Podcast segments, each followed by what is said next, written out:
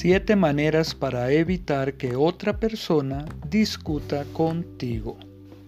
El carbón para las brasas y la leña para el fuego. El hombre pendenciero para encender contienda. Proverbio 26-21.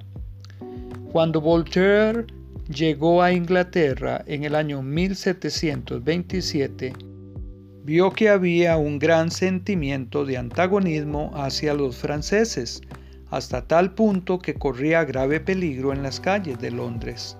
Un día mientras paseaba, una multitud enojada de ciudadanos gritó, ¡Que lo maten!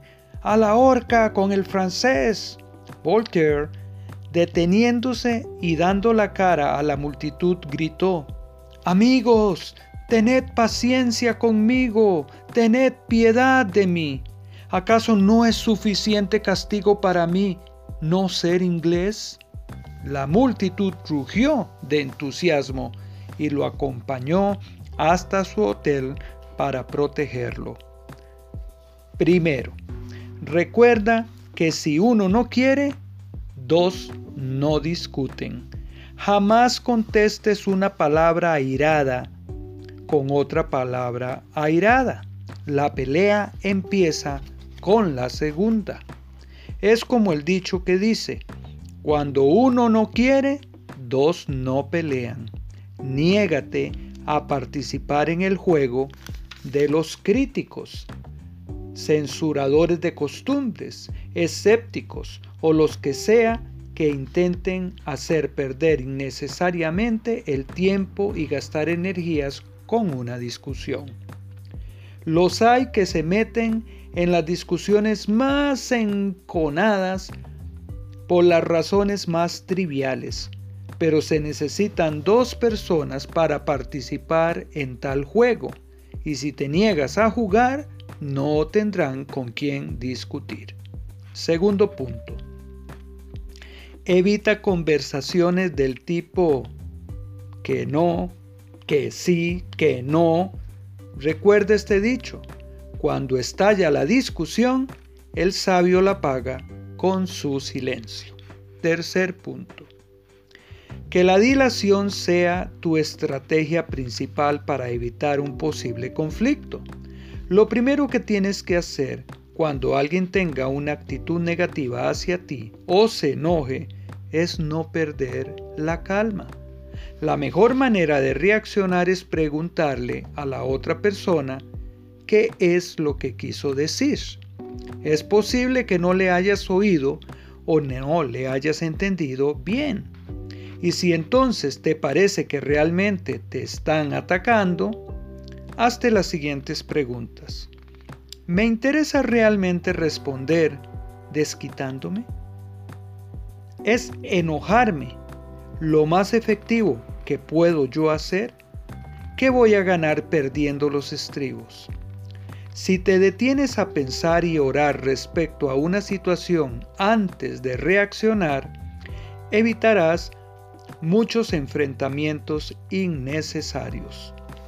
La cordura del hombre detiene su furor y su honra es pasar por alto las ofensas. Proverbio 19:11. Punto número 4. Acostúmbrate a no abrir la boca cuando estés enojado. Aún el necio cuando calla es contado por sabio, y el que cierra sus labios es entendido. Proverbio 17:28. Lo mejor que tú puedes hacer es escuchar.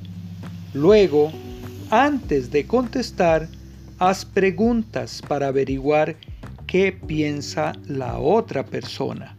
Si le dices primero lo que tú piensas y le das tu opinión, puede que de pronto te encuentres en una disputa con ella y pierdas todas las posibilidades de que entienda lo que tú le quieres decir.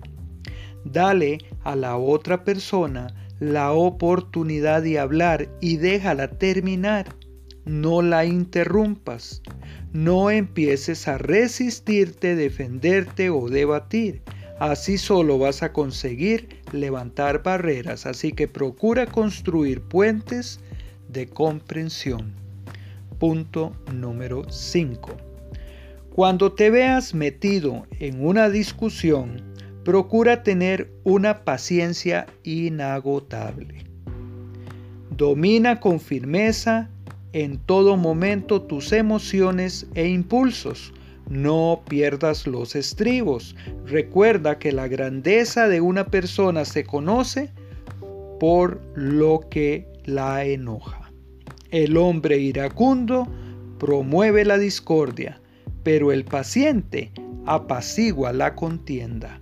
Proverbios 15, 18. Punto número 6. Lo peor que puedes hacer cuando otra persona se enoja es decir, no te enojes. Decir eso tiene exactamente el efecto contrario. Procura decir, por el contrario, y con la mayor suavidad posible, disculpa, ¿hay algo que te esté enojando? Perdona si soy yo. ¿Hay algo que yo pueda hacer para no enojarte? Punto número 7 no olvides que nuestra actitud es contagiosa.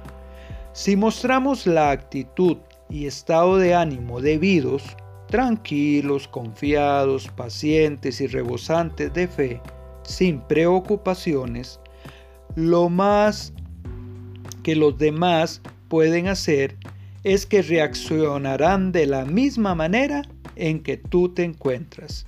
Pero si estamos inquietos, impacientes, vociferando, nos salimos de nuestras casillas y soltamos bruscamente lo primero que se nos viene a la boca, desgraciadamente es probable que los demás nos contesten también de la misma manera.